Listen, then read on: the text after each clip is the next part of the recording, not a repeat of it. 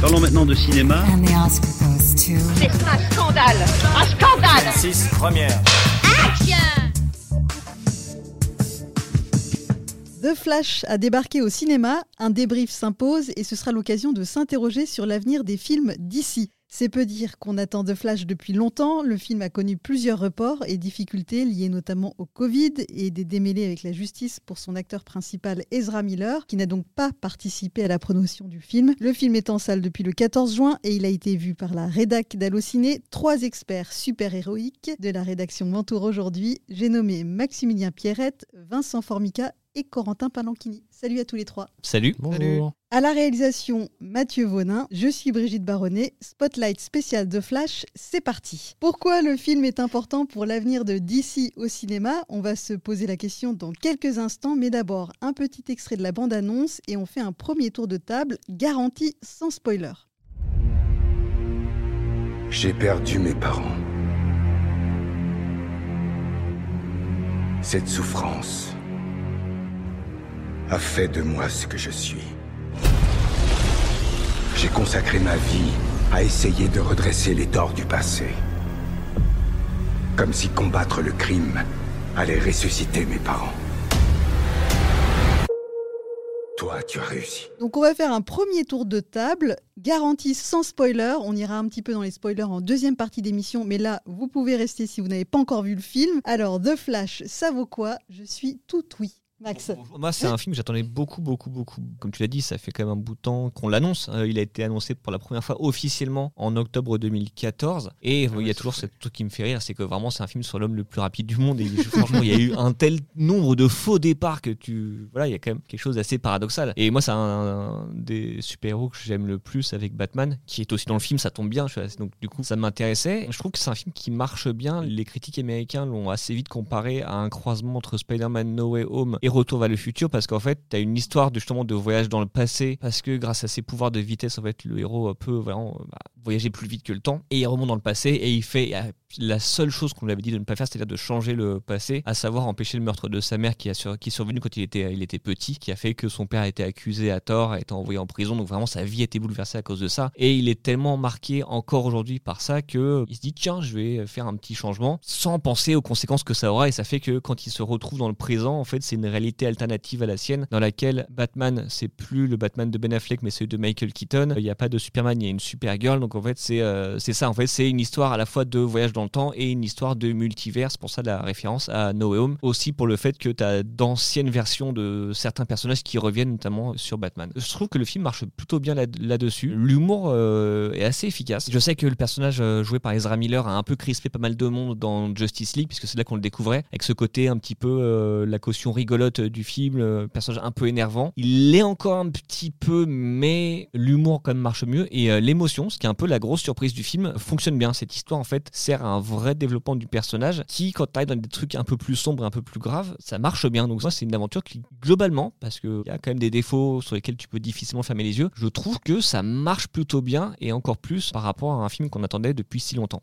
Quand on voit la, la genèse un peu vachement euh, chaotique du film, les dégâts sont un peu minimisés par rapport à ce qu'on on aurait pu penser d'un film qui a une, une genèse aussi compliquée. On a eu peur même qu'il soit annulé euh, carrément parce qu'on sait que DC a aussi a déjà annulé un film purement et simplement comme euh, Bad Girl. Donc c'était un peu flippant et finalement euh, je te rejoins sur le côté euh, quand même une bonne surprise parce que euh, il y a évidemment des, des- des morceaux du film qui sont à discuter et qui, qui vont pas. Mais globalement c'est une, une histoire qui, qui tient la route même si c'est vrai que le voyage dans le temps est vachement casse-gueule. Mais le côté réalité alternative permet un peu de voilà de de capter un peu tout ça et que ce soit pas trop bizarre parce que c'est vrai que quand tu, quand tu pars dans une, histoire de voyage dans le temps, ça peut être vite euh, casse-gueule parce que les, les réalités alternatives, le multivers, tout le bordel. Bah, on l'avait vu avec les réalisateurs de Avengers Endgame, qui était aussi Ouais. une autre histoire de réalité alternative, de voyage dans le temps. Tous les jours, ils devaient se justifier sur un truc, et à chaque fois, ils disaient C'est vrai que ça, n'y a pas trop pensé, en fait. Euh, tu fais en sorte que ce soit le plus clair possible, c'est-à-dire que tu as réfléchi à toutes les possibilités et tout euh, pour éviter tous les trous dans, dans- dans la raquette. Soit bah, tu te retrouves avec un truc où tu dis Ouais, tu installes un univers, tu installes des règles, et en même temps, bah, n'importe quoi peut, euh, briser ces règles. Globalement, ce que j'ai beaucoup aimé, c'est le fait qu'il ramène évidemment le Batman de Michael Keaton, parce que j'ai grandi avec, je pense que vous aussi, hein, un peu la génération Batman de, Burton. Ça fait toujours plaisir de, revoir. euh, de revoir Michael Keaton et je trouve qu'il a vraiment les, pour moi les, meilleures scènes du film. Les scènes d'action sont, vraiment dingues avec, avec Michael Keaton. Je trouve qu'il a, il a vraiment, il a toujours euh, un charisme assez fou en Batman. Puis dans son costume, il est, vraiment top. Et en plus, il convoque aussi la musique de Daniel Elfman euh, dessus, donc ça joue à la fois sur la fibre nostalgique, mais avec le côté euh, vachement nouveau de, de ce qu'apporte The Flash. Donc de ce côté-là, c'est vachement cool. Et après, on sent évidemment que tout le côté euh, production chaotique fait que certaines scènes collent pas, que les effets spéciaux sont un peu euh, bancals. Donc ouais, il y a quand même des choses à dire là-dessus. Bah, tu sens pas mal, ouais, avec le... on disait que le film, ça, il a mis du temps. En fait, il est passé entre plusieurs mains, plusieurs scénaristes, plusieurs réalisateurs. Tu vois un petit peu les traces des différentes versions du scénario. On sait que notamment le duo Phil Lord et Chris Miller qui avait réalisé la, la grande aventure de Lego, on sait qu'ils sont passés sur une version du scénario et tu retrouves leurs pattes dans la manière dont ils abordent les super-héros, dans la manière dont fonctionne l'humour. Tu retrouves des petites traces aussi. Donc il y a ça aussi, c'est que tu sens vraiment que c'était un projet chaotique. C'était un projet sur lequel beaucoup de gens sont passés, même si au final, il y a peu de personnes créditées au scénario. Donc c'est un peu un patchwork euh, au final. Sur, le côté euh, film euh, un peu Frankenstein comme ça, euh, qu'on aurait pu redouter, je trouve qu'effectivement, comme disait Vincent, il, s'en sort vraiment bien. Sur la chaîne YouTube d'Allociné, vous pouvez retrouver une vidéo qui s'appelle Flash, le film miraculé, qui refait toute l'historique de cette genèse, de l'annonce du projet, comme disait Max, en octobre 2014 jusqu'à sa sortie là. On repasse en revue toutes les mains entre lesquelles le projet est passé, etc. Bah, en retraçant tout ça, tu te rends compte que oui, ce qu'on a à l'écran est très honnête en fait par rapport à ce que ça aurait pu être d'un truc complètement bricolé, qu'on sort parce qu'il faut le sortir. Euh, non, quand même, le film, il est, terminé, il raconte une histoire du début à la fin, il y a quand même un fil rouge, la globalité de, l'histoire se tient. Ça, c'est déjà à mettre au, crédit du film. Ça se base en partie sur euh, le comics Flashpoint, ce comics où euh, Flash remonte le temps pour la première fois et cause une catastrophe avec le continuum espace-temps, comme on dirait dans, dans Retour vers le futur. Je trouve que justement, ils l'adaptent, ils le mettent à leur sauce du DCU, euh, l'univers DC connecté, quoi. Mais c'est plutôt une adaptation réussie, même si évidemment, bah, comme quand Marvel avait fait Civil War, on est loin de ce qu'il y a dans le comics, mais euh, le cœur y est, et euh, comme le cœur du comics est solide, ça fait fatalement du scénario de Flash quelque chose de solide au départ. Il y a un cœur vraiment robuste, quoi. Il y a quelqu'un qu'on n'a pas encore évoqué qui avait euh, adoré le film, qu'il avait vu plusieurs mois avant. Celui qui a accès à tout ce qu'il veut quand il veut, c'est Tom Cruise et qui avait fait la promo du film. Parce qu'il avait eu un rendez-vous apparemment avec le PDG de Warner qui lui avait dit on a un super film qui sort bientôt euh, cet été qui s'appelle The Flash. Donc il a demandé à le voir euh, lui aussi, il l'a vu et il a dit il a adoré, il a appelé le réalisateur et la productrice pour leur dire qu'il avait trouvé ça super. Ce qui est très étonnant parce que bon peut-être que le film n'est pas aussi bien que Tom Cruise l'a annoncé même si Tom Cruise est très souvent en promotion. On n'est pas forcément étonné connaissant le personnage mais euh, ce qui est surprenant c'est que en général les avis dithyrambiques comme ça tu sais que les gens ont un intérêt à faire ça. Ce sont des médias qui veulent ne pas être blacklistés par Warner, par Disney. Donc ils ont intérêt à dire du bien des films ou euh, ils sortent de l'avant-première mondiale avec le cast. Donc forcément, bah, ils sont encore dans, dans l'émotion. Là, Tom Cruise euh, ne travaille pas avec la Warner. Pour l'instant, n'a pas prévu de travailler avec DC, même si voilà, maintenant les gens se disent est-ce que c'est pas une façon de paver le terrain pour travailler avec eux? Et en plus, Mission Impossible sort un mois après The Flash, donc ils vont peut-être entrer en concurrence. Donc quelque part, c'était pas en son intérêt de faire ça, de le promouvoir à ce point. Donc c'est assez fair play de sa part. Et puis voilà, de la part de l'acteur qui, selon Spielberg, a sauvé les miches du cinéma grâce à Top Gun l'an dernier. Forcément, c'est un peu une espèce de passage de témoin en disant bah tiens, le film qui va marcher en plus du mien cette année, ce sera The Flash. Allez-y, c'est vraiment cool. C'est ce qu'il explique en fait dans l'une de ses phrases. C'est le film dont on a besoin en ce moment. Bon, je sais pas si les gens ont besoin de voyage dans le temps, comme on disait tout à l'heure. C'est euh, le mélange d'humour, d'action, d'émotion, d'effets spéciaux, de surprises aussi. C'est peut-être ça qui lui a plu, le côté blockbuster vraiment qui mérite d'être vu en salle. Peut-être un petit mot sur le casting. Donc, vous avez évoqué Michael Keaton et brièvement Ezra Miller. Est-ce qu'il y a d'autres personnes du casting qui émergent un petit peu de ce film? J'ai l'impression que oui. Il y a Sacha Caillé qui est l'interprète de Supergirl. Elle, elle a pas le rôle facile parce que elle arrive pas au tout début du film. Elle arrive vraiment en deuxième partie et pendant toute une partie en plus, elle est affaiblie donc elle se fait porter par les gens. euh, Donc elle est un peu là, mais tu sais pas trop euh, ce qu'elle va devenir. Enfin, tu sais ce qu'elle va devenir, mais tu vois pas trop euh, où ça va. Par contre, du moment où elle est là, bon, elle, elle castagne comme ferait Superman. voilà. Donc ça, c'est vraiment un moment cool. Et en plus, on a eu tout récemment une news selon laquelle elle aurait rencontré les gens de chez Warner pour éventuellement revenir, puisque James Gunn il prépare un nouveau film Supergirl dans son nouveau univers d'ici. On en parlera plus sur les questions de prolongement de l'univers d'ici, mais voilà, on sait qu'il y a un film Supergirl qui arrive et apparemment elle a rencontré des gens. Alors est-ce que c'était pour en parler, pour qu'on lui dise c'était sympa, mais non, ou bien euh, comme elle est jeune et qu'elle a plein de potentiel, euh, c'est peut-être pour ouvrir la porte vers autre chose et euh, ça lui donnerait l'occasion de jouer le personnage de façon plus longue et peut-être plus profonde, puisque là, faut reconnaître qu'elle est quand même cantonnée à un rôle de castagneuse globalement. Ce serait bien qu'elle ait son propre film, quoi. Puis il y a Ben Affleck qui joue aussi Batman. Vu que maintenant l'univers euh, d'ici euh, touche à sa fin, enfin tel qu'on le connaît depuis euh, 2013 et Man of Steel. Après, il sait qu'il était question d'un caméo dans Aquaman 2, mais comme le film a été décalé, euh, je sais pas si ça va vraiment se faire. Mais oui, euh, Ben Affleck qui vient un peu euh, dire au revoir lui aussi. D'ailleurs, il y a eu, euh, plusieurs euh, versions alternatives de Flash. Sais qu'ils ont tourné plusieurs fins, par exemple. Celle qu'on voit au cinéma, c'est la troisième. Ce qui est gênant aussi dans le film, c'est qu'on voit, on voit pas du tout Henry Cavill, à part un petit morceau à un moment dans un ancien film. Ils ont essayé de raccrocher les wagons en essayant de justifier un peu l'absence d'Henry Cavill, parce que c'est vrai que c'est un peu incompréhensible. Il manque deux personnages de la Justice League en tout. Bon, c'est pas un énorme spoiler, mais Jason Momoa apparaît à la fin du générique. C'est vraiment une scène gag, hein, vraiment, ça n'a rien à voir. Gal Gadot a une toute petite apparition aussi. Et en fait, les deux seuls personnages qui manquent de la Justice League, c'est Henry Cavill, donc Superman, et Ray Fisher qui joue Cyborg. Henry Cavill, ce qu'il faut savoir, c'est quand ils ont tourné le film, officiellement, il disait que oui, il était encore Superman, mais il y avait plus de projet avec lui. Euh, Il venait de faire Mission Impossible, il faisait la série The Witcher, il n'était pas prêt à revenir. Donc, bah, évidemment, il pouvait pas le faire avec euh, lui. Puis Dwayne Johnson a réussi à le convaincre de revenir grâce à Black Adam et la scène post-générique. Et là, à ce moment-là, ils ont tourné une nouvelle version de la dernière scène de The Flash dans laquelle Henry Cavill apparaissait. Sauf que quelques semaines plus tard, son contrat avec DC était terminé. Il a annoncé officiellement que ça s'était terminé pour lui. Donc, ce que le réalisateur a fait, c'est qu'il a enlevé cette scène-là en disant on peut pas promettre aux gens quelque chose qui n'arrivera pas, ce serait trop bizarre. L'absence de Cavill s'explique comme ça, et celle de Ray Fisher, elle est à la fois beaucoup plus simple et beaucoup plus complexe. C'est qu'en fait, il est en conflit ouvert avec la Warner depuis euh, un peu plus de trois ans, parce que euh, il a dénoncé publiquement les agissements de Joss Whedon qui avait terminé le film euh, Justice League quand euh, Zack Snyder avait été à la fois mis de côté et qui s'était mis lui-même en retrait à cause du décès de sa fille. Donc il avait pointé du doigt son comportement odieux, le fait que son rôle à lui avait été grandement réduit alors que c'était le seul personnage noir du film. On sent qu'il y a des tensions assez énormes avec, euh, entre la Warner et lui. En plus, il devait avoir un rôle important dans une des versions du scénario de The Flash. Ça a été réduit à un caméo et c'est à ce moment-là justement que euh, il s'est élevé contre le studio. Donc en fait, euh, contractuellement parlant, il ne pouvait plus travailler avec eux et il avait même dit je ne travaillerai plus dans un film où l'ancien président de la Warner qui s'appelait Walter Amada sera impliqué. Or, Walter Amada est au générique de The Flash puisque sur les dix années près ou presque que le film a été produit, bah forcément lui a été impliqué. Donc en fait, il manque des personnages, euh, effectivement, et pour des raisons, euh, on va dire, assez logiques. Et ce qui est dommage, parce que du coup, comme on sait pas où va aller cet ancien univers d'ici à la Zack Snyder, ça aurait été l'occasion d'un dernier baroud d'honneur où tu fais revenir un peu tout le monde, tout le monde fait son petit coucou, même si c'est complètement gratuit, euh, même s'il y a qu'une scène, ça aurait été sympa de revoir un plan avec tout le monde dedans. Je pense que ça aurait pu participer aussi au bouche à oreille autour du film en disant oui, mais c'est quand même la dernière fois qu'on revoit tous ces gens-là ensemble, qui était quand même une équipe fort sympathique. Enfin, quand on avait vu la version longue de Justice League, ça faisait très bien le ce casting là réuni. Donc euh, oui, ça, aurait été sympa. Bon, il pouvait pas, comme bah, expliquait Max, pour des raisons très euh, factuelles, mais ça aurait été beau.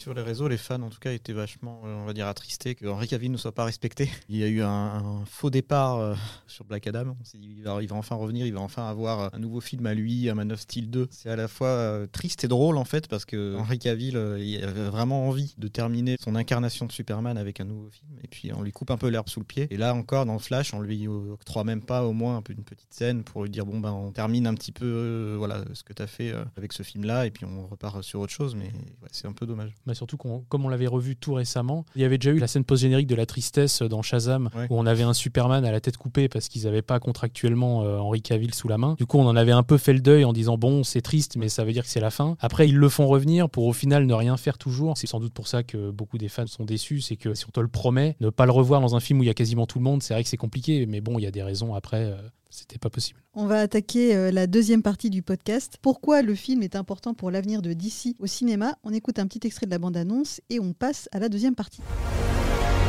Je dois défaire ce que j'ai fait. Ce sont nos blessures qui font de nous ce qu'on est. On n'est pas censé revenir en arrière pour les guérir. Ne laisse pas ce drame définir ta vie.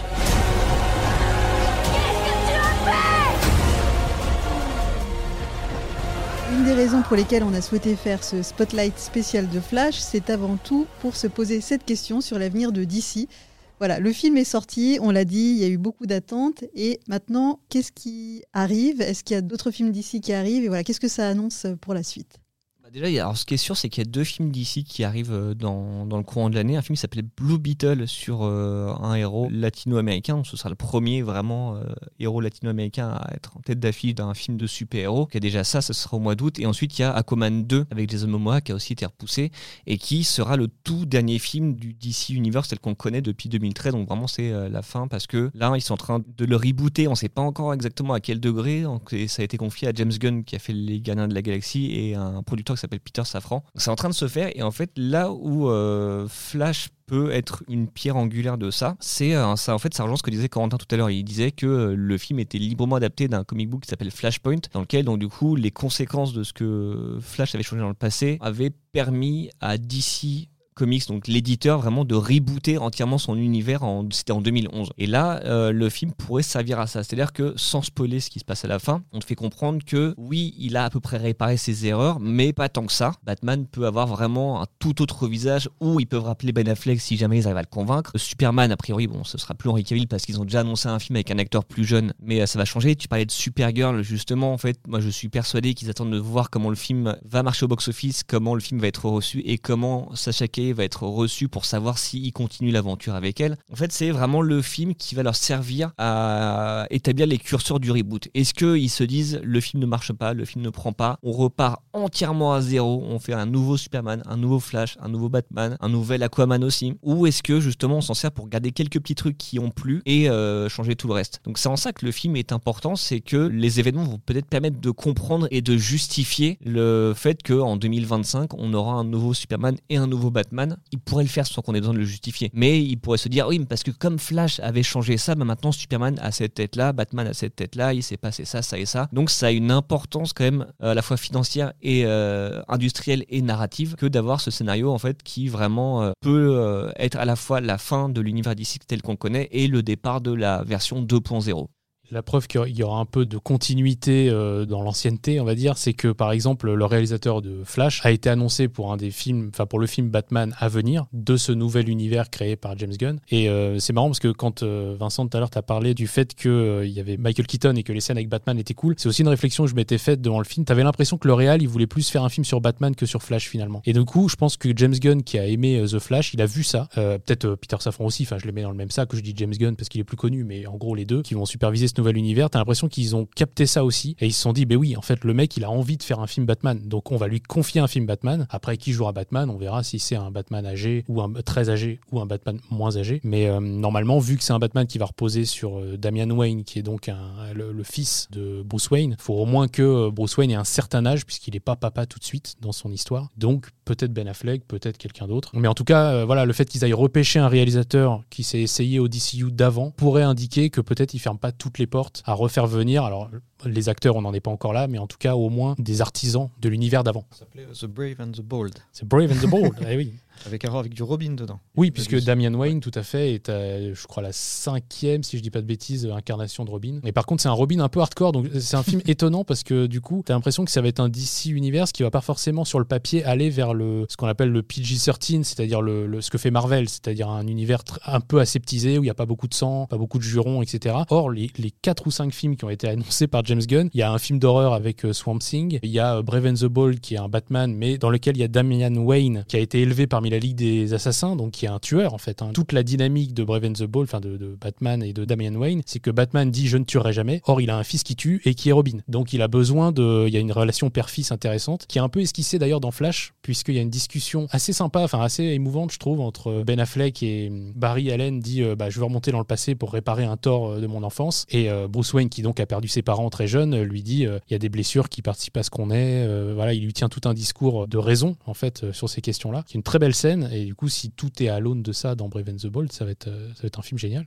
Qui serait bien pour euh, le futur univers d'ici, c'est vraiment ce qu'ils avaient tenté là, mais ils ont un peu rétro-pédalé quand ils ont vu que à la fois au terme de box-office c'était moins bien et qu'on leur reprochait. C'est euh, au départ ils voulaient faire des films vraiment plus sombres, qui avaient chacun une vraie identité, là où on peut reprocher à Marvel d'avoir une uniformité parce que c'est un univers partagé, c'est vraiment plus des pièces d'un même puzzle. J'espère que vraiment ils vont aller vers des tonalités différentes. Ils parlent aussi d'un nouveau Superman qui serait un peu plus léger et optimiste, mais tu te dis ouais ça peut se contrebalancer et faire que tu as une espèce de vision globale, mais qui empêche pas que chaque film ait sa propre identité. À l'heure où on enregistre, James Gunn euh, est en train de finaliser le casting de Superman. Et on sait qu'apparemment, il y aurait trois acteurs en lice. Donc euh, David Corenswet, Nicolas Hoult et Tom Britney. On se demande un peu qui va euh, enfiler la, la cape de, de Superman. C'est vrai que de mon côté, je trouve que Da- David Corenswet, euh, qui est un comédien britannique, euh, je crois, d'une trentaine d'années, il a plus le côté lisse qui est propre au rôle. Euh, Je pense que lui est, plutôt le favori. Il est très cavilesque. Ouais, c'est ça. Ouais. dire, euh, Et en étant euh, très peu connu finalement. Ouais. C'est aussi ce qui, euh, ce qui C'est ça. fonctionne souvent. Autant les Batman, c'est surtout les derniers, c'est des acteurs qu'on connaissait déjà plus ou moins avant. Là, euh, c'est que Superman, à chaque fois, c'est des acteurs qui ont été révélés par le rôle, en fait, qui du coup étaient eux-mêmes moins forts que le rôle. En tout cas, j'ai vu passer un tweet de James Gunn qui disait que les auditions l'avaient époustouflé. Mais ce que- ce qu'on peut préciser sur l'univers d'ici pour euh, les gens qui ont moins le nez dedans que nous, c'est qu'en fait il y a cet univers d'ici créé par James Gunn euh, qui est en train de voir le jour avec aucun film sorti mais qui est en préparation doucement avec les castings comme disait Vincent. Et puis il y a ce qu'ils appellent le DC euh, Elseworld, c'est-à-dire les autres mondes d'ici, dans lesquels il y a les films qui ont été lancés avant mais qui sont des espèces de one-shot. Alors il se trouve qu'ils ont des suites mais qui sont dans des univers un peu parallèles, typiquement Joker et Joker Folie à 2, sa future euh, suite avec Joaquin Phoenix et Lady Gaga. Ça, c'est DC Elsewhere, donc ça peut exister en parallèle de l'univers DC. C'est vraiment deux choses distinctes. De même que euh, le Batman de Pattinson va continuer à avoir des suites tant que les films euh, marchent. En revanche, ce sera pas du tout le même Batman que dans Brave and the Bold. C'est vraiment deux entités distinctes. D'un côté DC Elseworlds et de l'autre côté le DC univers étendu euh, dont on vient de parler avec un film Superman, un film Batman, un film Supergirl, un film Swamp Thing et il m'en manque un je crois. Ouais, en fait, il y, a- il y a aussi des séries, notamment une série sur, euh, alors sur Wonder Woman, mais en fait sur avant qu'elle naisse, en fait, Ah sur oui. les Amazones, euh, sur son île, euh, avant sa naissance, ils disent que ce serait une série dans l'esprit de Game of Thrones. Et ce qui est excitant, c'est que ça, ça- c'est des projets qui s'annoncent tous, on va dire, dans des univers très différents et dans des, dans des angles très différents. Donc ça peut être, on peut avoir une pure comédie, comme on peut avoir une- un pur drame, ou un pur film d'action, ou un pur film d'horreur. Et c'est ce qui est plutôt excitant dans ce DCU. Donc s'ils continuent d'aller dans cette voie-là, ça, ça peut être. euh, Ouais, il y, a- il y a un film, là, un des films que j'ai oublié, je crois que c'est The Authority, qui, qui a l'air sur le papier d'être une sorte de. Alors je connais pas, pour le coup, c'est des comics que je connais pas du tout, euh, des personnages que je connais pas du tout. Sur le papier, moi, peu qu'on en sait, ça a l'air d'un espèce de Suicide Squad. euh, voilà. En tout cas, ça a l'air d'une thématique de groupe, quoi. Un groupe qui fait des trucs ensemble. J'avoue que j'y connais rien, euh, donc je vais pas m'avancer sur le reste. Mais en tout cas, rien qu'avec ça, on a à la fois des héros anciens qui vont être rejoués par d'autres personnes, qui sont bien connus du public. Et en même temps, il ose des choses comme aller repêcher Swamp Thing, qui est pas non plus le personnage le plus populaire, qui a eu une série mais qui a marchoté et qui, a, qui a été, qui est passé plutôt sous le radar, alors qu'il était pas mal. Il y a aussi voilà, des nouvelles choses comme The Authority. Il y a du nouveau, il y a de l'ancien. euh, on va voir un peu comment ça évolue. Effectivement, les, les choix de casting vont aussi donner un peu le ton du film, parce que c'est sûr que s'ils font revenir Ben Affleck, ça risque d'être un Batman plutôt sombre, avec un Batman qui a un vécu. Bon, s'ils choisissent Nicolas Hoult et qui lui donne finalement le rôle de Batman plutôt que de Superman, ça va être un truc peut-être un peu plus léger euh, à suivre. Eh bien, un gros programme à suivre. Merci. C'est dense, hein. Le DCU, il est dense. ouais. Ouais. Merci pour toutes ces explications. Donc, les prochains rendez-vous, c'est Blue Beetle cet été et donc Aquaman 2 en fin d'année. Et donc The Flash qui est actuellement en salle depuis le 14 juin. Donc, on vous conseille de voir ou même d'aller revoir si certains détails vous avaient échappé. Euh, merci à tous les trois, Maximilien Pierrette, Vincent Formica, Corentin Palanchini, pour votre expertise dans la bonne humeur, comme toujours. Merci beaucoup Mathieu Vonin à la réalisation. Merci à nos auditeurs pour votre fidélité. À bientôt pour de nouveaux podcasts. Salut. Salut. Salut. Allociné,